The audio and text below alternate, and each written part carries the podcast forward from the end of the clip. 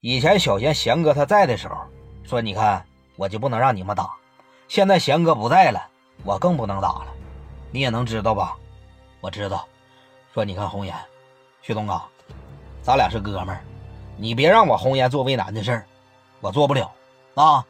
三哥搁旁边啊，红颜哎，红颜吓一跳，三哥咋的了？没事心难受。咋的了？东哥都懵了。三哥咋的了？想贤哥了。张红颜这一瞅啊，说你看三哥，这贤哥毕竟是没了，是吧？说你看我这也挺那啥的。红颜呐，三哥都是次要的。最应该想贤哥的，应该是你呀，红颜。三哥，你看我这确实啊，我刚回来的时候，贤哥没少帮我，没有贤哥也没有我的今天。三哥憋回去，三哥尽量不哭啊。说你看，红颜呐，三哥多了也不说了，哎，有的时候啊，我替小贤感到憋屈。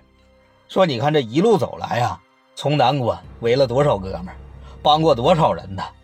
走到今天多不容易，给自个儿底下的兄弟们，给自个儿的家里边，连点东西都没留下。红颜呐，你说怎么没留下的？怎么没留下的？原本呐，跟着祥哥这帮兄弟们，二林子这你都认识，各守一摊都有一个居家过日子的买卖。